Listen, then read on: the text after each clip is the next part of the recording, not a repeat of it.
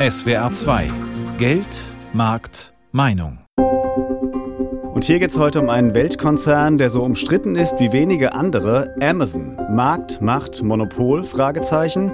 Das ist unser Thema und wir schauen uns an, mit welchen Methoden Amazon andere Händler auf seinen Plattformen womöglich gängelt und welche Folgen das für uns Verbraucherinnen und Verbraucher hat. Ich heiße Michael H., ich bin Redakteur in der Wirtschaftsredaktion des Südwestrundfunk. Und bevor es losgeht, will ich kurz den Elefanten im Raum ansprechen. Ja, wie heißen die denn nun? Amazon oder Amazon oder sogar Amazon. Selbst das habe ich jetzt schon ein paar Mal gehört. Ich habe mal kurz bei Wikipedia reingeschaut. Da stehen zwei Möglichkeiten. Amazon, also deutsche Aussprache, und Amazon, also amerikanisch-englische Variante. Beides geht und beides werdet ihr hier in diesem Podcast auch hören. Das Kind hat aber nicht nur viele Namen, es ruft auch ganz unterschiedliche Bilder in den Köpfen hervor, je nachdem, wen man fragt. Von eingefleischten Fans bis zu Leuten, die den Konzern abgrundtief verachten, ist fast alles dabei.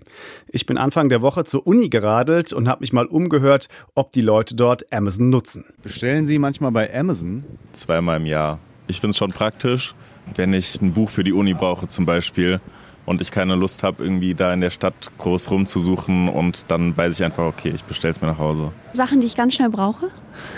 also am nächsten Tag. Druckerpatronen, sowas, genau. Ab und zu, ich habe jetzt einen Roller repariert und da mal, weil es die Teile wirklich nicht auf Amazon gab oder weil es wirklich viel, viel teurer war, aber normalerweise einfach aus Bequemlichkeit, denke ich auch, geht man dann zu Amazon. Sind Sie Kundin bei Amazon?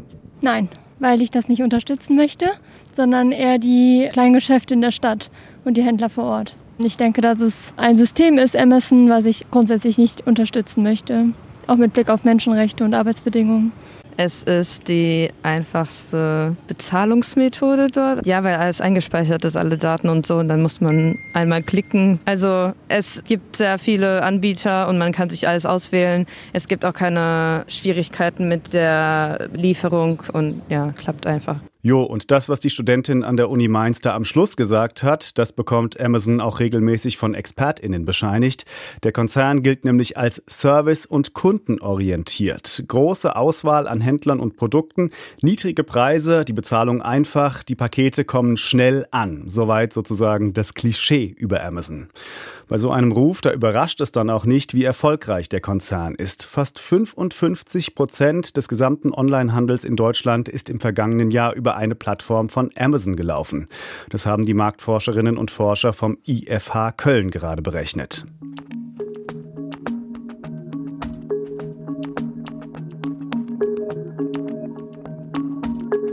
So, jetzt könnte man sagen, aus großer Kraft folgt große Verantwortung, die alte Superman-Weisheit. Bei Amazon, da scheint man es mit der allerdings nicht so genau zu nehmen. Komisch eigentlich, wo es die Filme doch bei Prime gibt. Denn es mehren sich die Zeichen, dass Amazon seine starke Stellung ausnutzen könnte, um noch mehr zu verkaufen. Und zwar auf Kosten anderer Online-Händlerinnen und Händler. Und zu welchen Methoden Amazon dabei greift, das erzählt uns jetzt Julian Gräfe. Der Handel mit Kinderbetten. Marco Schoch hat damit vor fünf Jahren begonnen, verkauft vor allem über Amazon. Angefangen habe ich mit dem Hausbetreiben mit 50 Stück im Monat vor ungefähr vier Jahren. In der Zwischenzeit haben wir ungefähr 20.000 bis 30.000 Betten verkauft. 30 Modelle hat er mittlerweile im Angebot, lässt sie im eigenen Design anfertigen. Sein wichtigstes Online-Schaufenster bei Amazon, die sogenannte Buybox. Das ist das eingerahmte Kästchen rechts von jedem Artikel, das Einkaufswagenfeld. Die Buybox ist allerdings nicht selbstverständlich. Die Buybox kann Marco Schoch für seine Kinderbetten auch verlieren. Das bedeutet für mich, mit Buybox kann ich verkaufen. Ohne Buybox sind 95 bis 99 Prozent der Verkäufe weg. Wer die Buybox bekommt, darüber entscheidet allein der Amazon-Algorithmus. Marco Schoch versucht gerade, die Preise für sein Kinderbett auf Amazon zu erhöhen. Ich ändere jetzt mal den Preis auf 349 Euro. Und wir werden sehen, dass in einer Viertelstunde die Buybox für diesen Artikel hier weg ist. Und tatsächlich, die Buybox für das Kinderbett ist weg. Für Kunden sieht es nun so aus, als ob der Artikel im Moment nicht verfügbar ist. Marco Schoch vermutet, dass das mit den Preisen für das gleiche Kinderbett auf anderen Plattformen wie beispielsweise Otto zusammenhängt. Ist das Kinderbett dort günstiger, verliert er erfahrungsgemäß die Buybox. Der Onlinehändler sieht da auch Konsequenzen für Kunden. Wo ich einen Nachteil für Verbraucher sehe, ist, wenn ich andere Marktplätze habe als bei Amazon und ich könnte deutlich niedriger anbieten, kann ich es momentan nicht tun, weil ich sonst bei Amazon meine Buybox verlieren würde. Das heißt, wenn ein anderer Marktplatz eine niedrige Gebühr abrechnet, Ich habe die Werbungskosten zum Beispiel nicht. Ja, und ich könnte einen Artikel locker mal 5% niedriger anbieten. Ich kann das momentan nicht weitergehen, weil ich dann das Geschäft auf Amazon gefährden würde. Gefällt es Amazon nicht, dass es außerhalb der Plattform günstigere Preise gibt? Kartellrechtsexperten befürchten genau das. Amazon selbst sieht das ganz anders. Verkaufspartner würden ihre eigenen Produktpreise festlegen. In den USA ist die Marktmacht von Amazon bereits gewaltig. Hier zeigt sich, was Europa vielleicht noch blühen könnte. In San Francisco ist der Sitz eines kleinen Unternehmens für Kamerataschen und Rucksäcke. Peak Design heißt die Marke. Ihr erfolgreichstes Produkt? Der Everyday Sling. Eine Umhängetasche, in die eine Spiegelreflexkamera plus Objektiv hineinpasst. Das war unser Topseller, auf jeden Fall. Peter Daring und sein Team haben tausende Stunden Arbeit in die Entwicklung investiert. Rund 90.000 verkaufte Everyday Slings pro Jahr, viele darüber über Amazon. Ein Riesenerfolg. Das scheint aufgefallen zu sein, denn die Eigenmarke Amazon Basic bietet vor anderthalb Jahren ebenfalls einen Everyday Sling an. Farbe, Form, Design und Funktionsweisen, alles ziemlich ähnlich. Ob das Zufall war? Nein, das war kein Zufall. Du stellst nicht einfach so eine genau gleiche Tasche her. Und sie nannten sie Everyday Sling von Amazon Basics. Ich glaube nicht einmal die würden behaupten, dass das Zufall war. Es ist zu offensichtlich. Das erste Gefühl ist sowas wie Frust. Es ist ärgerlich, dass die das so unverfroren machen.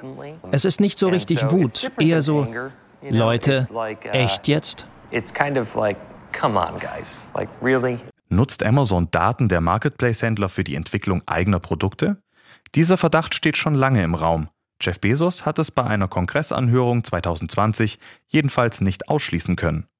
Offiziell will sich Amazon nicht zum Everyday Sling-Fall äußern.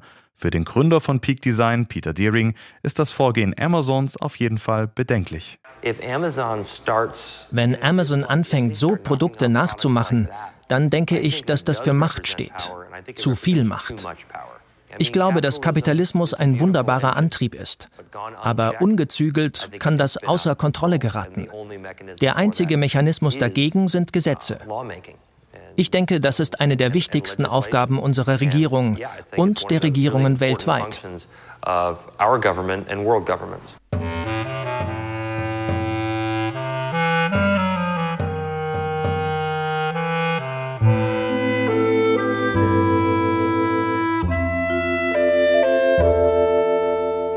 Zumindest bei der EU scheint dieser US-Händler Gehör gefunden zu haben.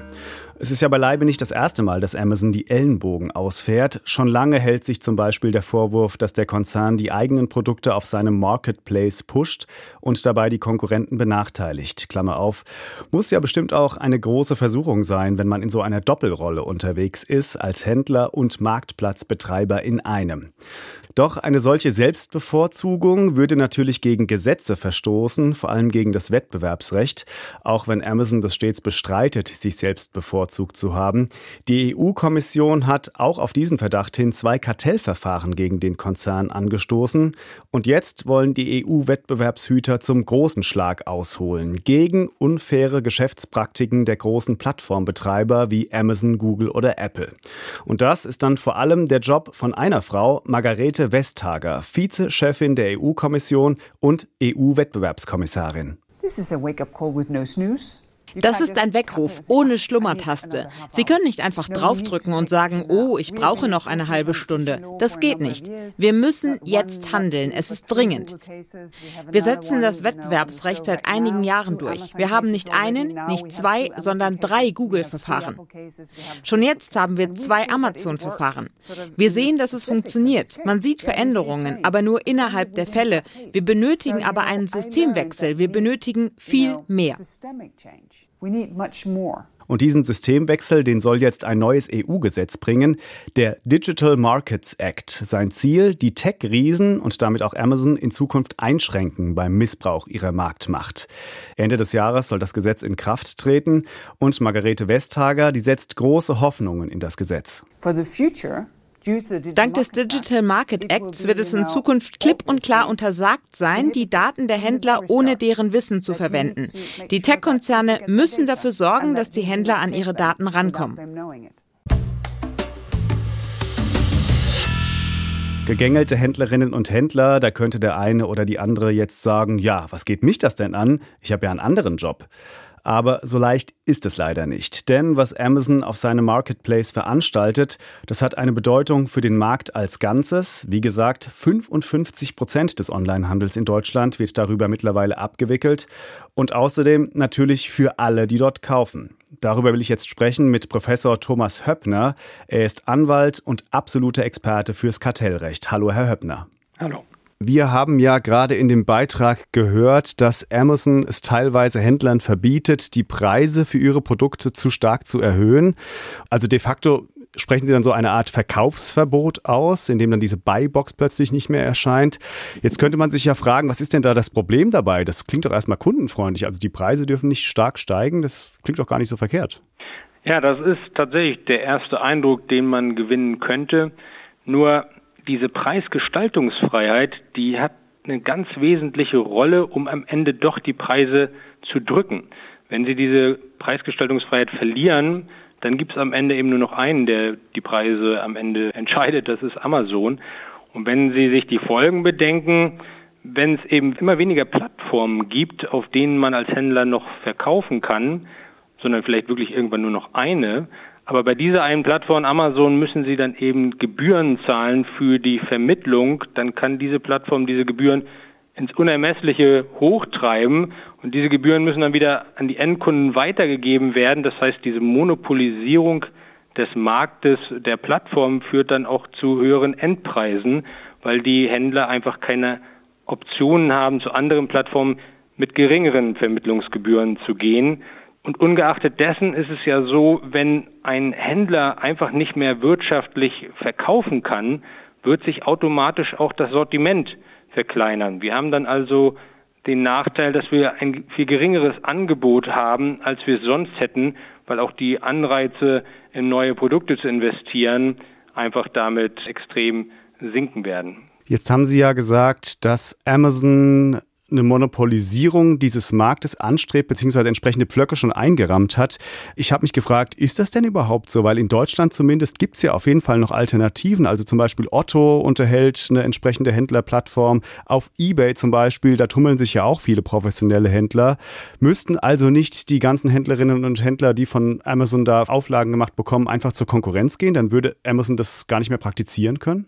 Das Problem daran ist, dass es Amazon gelungen ist, über die Jahre vor allem mit diesem Verbraucherfokus und dem Suggerieren, dass man alles günstiger und viel schneller auf Amazon bekäme als sonst wo, dass es Amazon dadurch gelungen ist, wirklich eine Basis an Nutzern aufzubauen, die heute eben nur noch zu Amazon gehen und diese anderen Plattformen, die Sie genannt haben, gar nicht mehr in Erwägung ziehen. Das wäre sicherlich eine Wunschvorstellung. Der Verbraucher schaut erst bei Amazon, dann nochmal bei Otto und vielleicht bei eBay und mhm. dann äh, findet er das beste Angebot.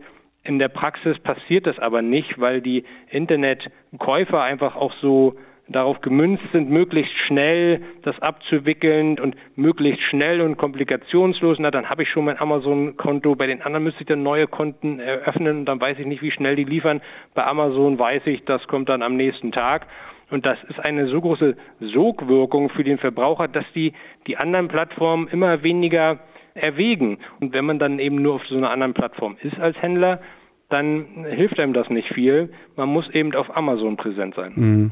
Die Europäische Union hat ja jetzt den Digital Markets Act verabschiedet, der eben auch solche Gatekeeper potenziell einschränken soll in den Möglichkeiten des Missbrauchs ihrer Marktstellung. Das Bundeskartellamt hat jetzt auch neue Möglichkeiten, solche Gatekeeper im Prinzip zu sanktionieren. Da wird auch demnächst eine Entscheidung erwartet. Was ist denn Ihre Prognose dazu? Sind solche Regulierungsversuche potenziell erfolgsversprechend? Werden die das Problem in den nächsten Jahren in den Griff bekommen? Ich glaube, der Ansatz ist sehr gut und sehr zu begrüßen, dass der Gesetzgeber schon erkannt hat, das sind hier Probleme, die müssen wir auch adressieren und neue Gesetze dafür schaffen, um diese Spezifika, die wir hier vorfinden, ganz zielgerichtet zu adressieren und, und dann die Probleme auszuschalten. Das Problem im Moment ist nur, es muss auch umgesetzt werden und die Behörden, die tun sich im Moment noch sehr schwer damit, wir haben es auch mit sehr komplexen Gegnern, sehr komplexen Ökosystemen zu tun, mit sehr viel Intransparenz, Und meine Prognose ist deshalb leider, dass das sich noch einige Zeit hinziehen wird, weil einfach die durchführenden Behörden äh, nicht sich in der Lage sehen werden, rechtzeitig das wirklich auch anzuwenden, das, das Recht und dann zu überzeugenden Entscheidungen zu kommen, auch wenn das Gesetz das erlauben würde. Da braucht es noch viel mehr Know-how, noch viel mehr Fokus auf diese Systeme, mehr Personal auch in den Behörden. Da brauchen die mehr IT-Rechtler, mehr Datenexperten, die diese ganzen Analysen dann auch nachvollziehen können. Das ist ein Aufbauprozess, der wurde jetzt schon aufgenommen, aber es wird noch einige Zeit dauern, bis die Behörden dann auch wirklich so in der Lage sind, auf Augenhöhe mit diesen großen Global Playern dann auch über solche Details zu sprechen.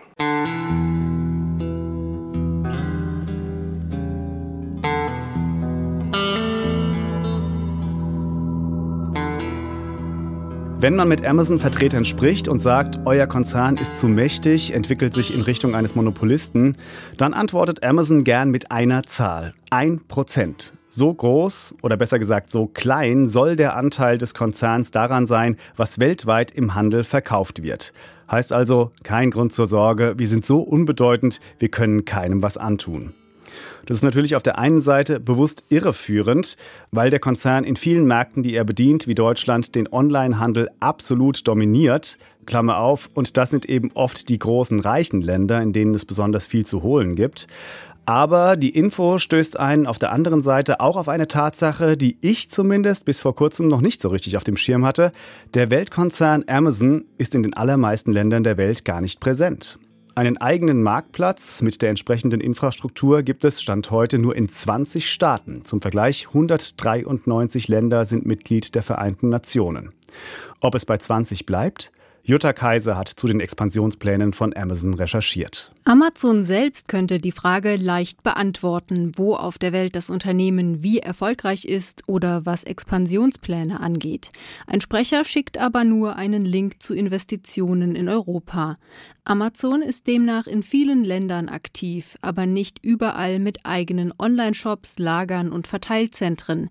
Warum, erklärt Gerrit Heinemann, Professor für BWL, Management und Handel an der Hochschule Niederrhein. Es wäre betriebswirtschaftlich überhaupt nicht sinnvoll, jetzt in jedem kleinen Pisseland Infrastruktur aufzubauen. Deswegen bedient Amazon dann auch von den größeren Ländern, wie beispielsweise Deutschland aus, Nachbarländer, und exportiert dann in die Schweiz, nach Österreich, bevor dann, wenn eine gewisse Umsatzgröße überschritten ist, dann auch eigene Infrastruktur aufgebaut wird. Neben Deutschland hat Amazon länderspezifische Online-Shops unter anderem in Großbritannien, Frankreich oder Polen, aber zum Beispiel nicht in Finnland oder Griechenland.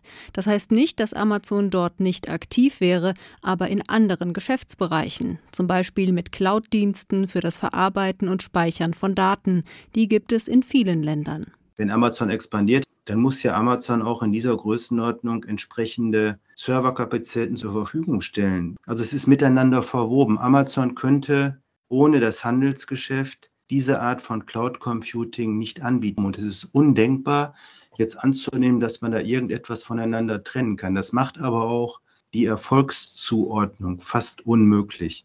Amazon ist eben ein sehr vielseitiges Unternehmen und deswegen hinkt auch ein Vergleich mit anderen Handelsunternehmen, so Kai Hudetz, Geschäftsführer des Instituts für Handelsforschung in Köln. Viele Menschen hätten ein unvollständiges Bild von Amazon und das Unternehmen sei noch nicht überall auf der Welt so erfolgreich wie in den USA oder Deutschland, denn die Voraussetzungen sind nicht überall gut. Wir sehen das natürlich in China, die Strukturen die ja auch dann staatlich unterstützt werden, vor Ort äh, sehr, sehr stark sind. Alibaba dafür sorgt, dass der Amazon keine nennenswerte Rolle spielt. Lateinamerika, auch da gibt es durchaus Länder, in denen Amazon große Schwierigkeiten hat, weil sich natürlich inzwischen auch schon Strukturen etabliert haben, die dann nicht so leicht zur Seite zu wischen sind.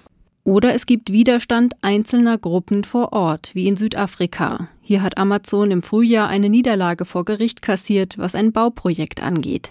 Die neue Afrika-Zentrale steht auf angeblich heiligem Boden und darf nicht weiter gebaut werden. Kai Hudetz sieht darin nicht unbedingt das aus. Man sollte tatsächlich Amazon nie unterschätzen, was die Fähigkeiten angeht, Rückschläge auch einzustecken. Amazon ist sehr gut darin zu lernen, was die Gründe waren, und dann eben neu anzusetzen. Auch Handelsexperte Gerrit Heinemann von der Hochschule Niederrhein macht sich keine Sorgen um das wirtschaftliche Überleben des Unternehmens, trotz aller Probleme und Kritik. Ich meine auch der angebliche Kurseinbruch gerade und dann die Aussage, dass es jetzt mit äh, dem Wachstum von Amazon vorbei ist.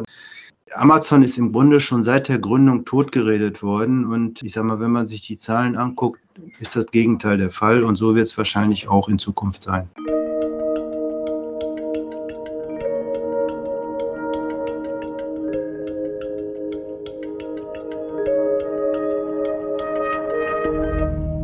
1,6 Millionen Menschen arbeiten auf der ganzen Welt für Amazon, fast so viele wie Mecklenburg-Vorpommern Einwohner hat. Die halten den riesigen Weltkonzern am Laufen, überwachen Server, suchen Bücher und Klamotten zusammen, packen Päckchen.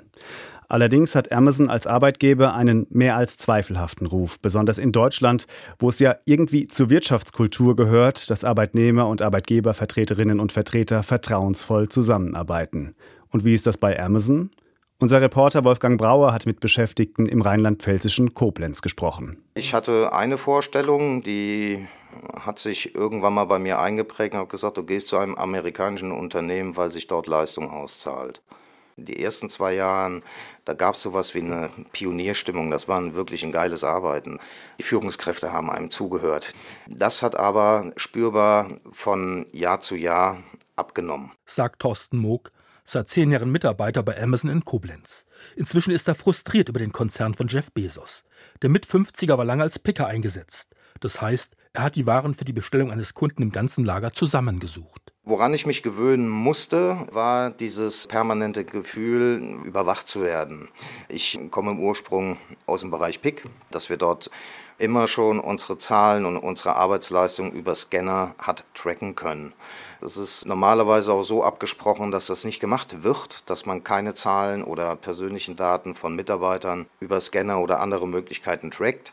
Aber Wunsch und Realität liegen dort häufig meilenweit auseinander, weil es kommt schon vor, dass Führungskräfte auch heute noch zu Mitarbeitern hingehen und sagen, warum warst du 17 Minuten unproduktiv oder wie auch immer, sondern man holt das natürlich ein Stück weit Zahlen wahrscheinlich aus dem System raus. Ständig überwacht fühlt sich auch diese Mitarbeiterin, nennen wir sie Gabi Bauer. Auch sie hat anfangs mit großem Elan bei Amazon angefangen und ebenfalls gepickt, also die Waren zusammengestellt. Das Picken war am Anfang ganz nett. Man fühlt sich so, als geht man den ganzen Tag shoppen. Aber die Ausdauer lässt danach die Kraft. Jetzt am Anfang waren es 15 bis 20 Kilometer. Jetzt haben wir neue Hallen dazu bekommen. Und dann ist es halt wirklich so, dass die Wege extrem lang geworden sind. Dazu kommt die Bezahlung, die nicht sehr üppig ist, meint Mitarbeiterin Gabi Bauer. Nach zehn Jahren verdiene ich maximal 2,50 Euro mehr wie die, die jetzt einsteigen. In anderen Unternehmen werden langjährige Mitarbeiter belohnt durch entweder irgendwelche Gratifikationen oder dass man halt wirklich den Lohn anpasst ich bin jetzt immer noch im Niedriglohnbereich unter 15 Euro und ich habe vor zehn Jahren mehr verdient und das äh, kann es einfach nicht sein. Das stimmt die Waage nicht. Immer wieder beklagen sich Amazon-Mitarbeiter auch über einen rüden, respektlosen Umgangston der Vorgesetzten, erzählt Thorsten Moog, der auch im Betriebsrat von Amazon in Koblenz ist. Was sehr häufig passiert, ist, dass man das praktisch offen auf den Gang macht, wo es auch noch fünf oder sechs Leute mitbekommen. Und was Respektloseres gibt es eigentlich nicht. Oder dass ein Urlaub abgelehnt bekommt und man fragt nach dem Grund und man bekommt dann zu hören, weil ich es kann, ist jetzt auch nicht so prickelnd. Schilderungen, die von einer fragwürdigen Mitarbeiterkultur zeugen. Da berühmt sich Amazon-Chef Jeff Bezos, eigentlich der beste Arbeitgeber der Welt zu sein. Gewerkschaften schätzt er allerdings gering. Noch immer gibt es für die Beschäftigten in Deutschland keinen Tarifvertrag. Seit fast zehn Jahren setzt sich die Gewerkschaft Verdi dafür ein, doch alle Streiks blieben bislang erfolglos. Ein weiterer Streitpunkt. Verdi strebt für die Beschäftigten einen Tarifvertrag nach den Vorgaben des Einzel- und Versandhandels an. Amazon orientiert sich bei seinen Löhnen an der Logistikbranche. Maria Rink ist Gewerkschaftssekretärin bei Verdi in Rheinland-Pfalz. Amazon ist schon sehr speziell. Das, denke ich, hat auch was damit zu tun, dass es ein amerikanisch geführtes Unternehmen ist und die amerikanischen Unternehmen es mit Gewerkschaften nun gar nicht haben. Und natürlich sagt Amazon auch hier, mit Gewerkschaften werden wir hier keine Tarifverträge verhandeln. Das können wir alles selber. Die Mitarbeiter bekämen doch schon alles, wofür sich Gewerkschaften einsetzen, war die Begründung. Doch Gewerkschaftssekretärin Maria Rinke von Verdi sieht das anders. Wir wollen gern, dass die Menschen nach Tarifvertrag bezahlt werden. Und dann muss man auch gucken, es ist nicht nur der Stundenlohn, sondern ist Urlaubsgeld, Weihnachtsgeld, eine tarifvertragliche Altersvorsorge. Und das lässt Amazon immer gerne weg und sagt, nö, ne, also so schlecht stehen wir ja gar nicht, was den Stundenlohn angeht. Dann darf man nicht vergessen, der Tarifvertrag geht von einer viel geringeren Wochenstundenzahl aus. Ja, also für das Geld, was die Menschen im Handel bekommen, muss man weniger Stunden arbeiten als bei Amazon. Gleichzeitig brüstet sich Amazon damit, dass es ständig neue Arbeitsplätze schaffe. 6000 neue Jobs soll es bis Ende des Jahres in Deutschland geben, 1000 davon in einem neuen Zentrum in Kaiserslautern. Insgesamt würden dann rund 36.000 Menschen für Amazon in Deutschland arbeiten, Tendenz steigend. Tja, und ob das jetzt so eine gute Nachricht ist, das muss wohl jeder für sich selbst entscheiden. Gerne hätten wir Amazon auch noch seine Sicht der Dinge schildern lassen zu den Vorwürfen der Beschäftigten. Leider hat uns eine Stellungnahme bis zum Redaktionsschluss nicht erreicht. Was bedeutet das jetzt alles für einen mündigen Verbraucher, eine mündige Verbraucherin? Kann man noch guten Gewissens einkaufen bei Amazon? Meine Kollegin Stefanie Geisler, die hat dazu eine klare Meinung und die hören wir jetzt in ihrem Kommentar. Mal ehrlich, aus Kundensicht spricht auf den ersten Blick fast alles für Amazon. Jeff Bezos hat das perfekte System geschaffen, zugeschnitten auf eine zentrale Ureigenschaft des Menschen, die Bequemlichkeit. Bei Amazon ist die Kundin Königin und der Kunde natürlich König. Was das konkret bedeutet, weiß heute jede Siebtklässlerin in der Jogginghose abends auf der Couch per Tastenklick den neuesten Föhn mit Seidenweich Garantie bestellen. Dass der auch was taugt, lässt man sich vorher selbstverständlich bestätigen von Gabi69 und Blümchen 123. Die Kundenbewertungen bei Amazon gelten nämlich als erstaunlich aussagekräftig. Kontoverbindung und Adresse sind, oh wie praktisch, bereits hinterlegt und der Prime-Kunde kriegt sein Päckchen schon am nächsten Tag und kann sich dann pünktlich zum Abendessen mit den Schwiegereltern die Haare seidenweich föhnen. Dass wir mit mehr als 56 Milliarden Umsatz im Jahr einer der wichtigsten Märkte sind für Amazon zeigt, für viele Deutsche scheinen die Vorzüge zu überwiegen. Und jetzt kommt's nicht für mich. Zu den 56 Milliarden habe ich persönlich keinen Cent beigetragen. Ich kaufe nämlich nie bei Amazon. Keine Sorge, ich komme Ihnen jetzt nicht mit der üblichen großen Moralkeule. Meine rein egoistischen Gründe sollten hier schon völlig ausreichen als Begründung. Erstmal gehöre ich zu der Sorte Mensch, die kirre wird, wenn sie online 126 Produkte vergleichen muss.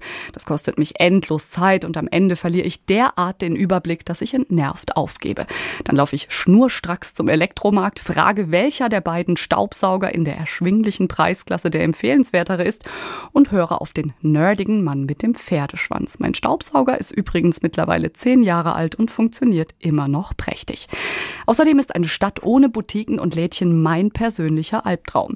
Ich gehe gerne zum Buchladen an der Ecke und stöbere in den Regalen rum. Das entspannt mich. Allein der Geruch im Laden setzt Glückshormone in mir frei. Und nebenbei bemerkt schätze ich die Meinung meines Buchhändlers mehr als die von Blümchen 123. Extrem unheimlich ist mir darüber hinaus die Datensammelwut von Amazon. Wussten Sie, dass Sie das Profil, das Amazon über Sie angelegt hat, anfordern können?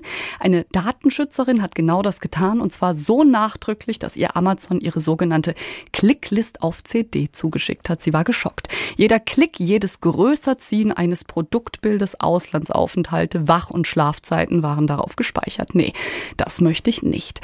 Ja, und zu guter Letzt stört es mich extrem, dass ein einziger Mann über das obszöne Vermögen von mehr als 130 Milliarden Dollar verfügt. Dazu will ich, wie schon gesagt, keinen Cent beitragen. Jeff Bezos kann mit den Milliarden nämlich ganz schön viel Quatsch machen, wie zum Beispiel ins Weltall fliegen oder sich ein Medienhaus kaufen, wie er es mit der Übernahme der Washington Post bereits anschaulich illustriert hat. Das macht mir Sorgen mit Blick auf die Presse und Meinungsfreiheit und auch hier lande ich am Ende wieder bei mir selbst. Eine einen Kommentar wie diesen könnte ich dann irgendwann vielleicht nicht mehr schreiben oder ich müsste ihn jetzt beenden mit dem Satz, das war natürlich alles nur Spaß und Satire, lachen Sie gerne ein bisschen und dann ab zu amazon.de zum glücklich kaufen.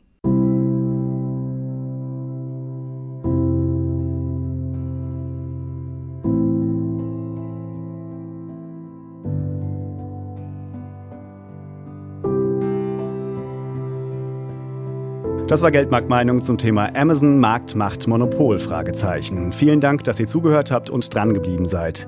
Wenn es euch gefallen hat, abonniert gerne unseren Podcast. Da gibt es immer eine halbe Stunde lang neue Geschichten aus der Welt von Wirtschaft und Gesellschaft, jede Woche zu einem anderen übergeordneten Thema, zu finden beispielsweise in der ARD Audiothek und überall sonst, wo es Podcasts gibt. Ich heiße Michael H. Ciao, bis zum nächsten Mal.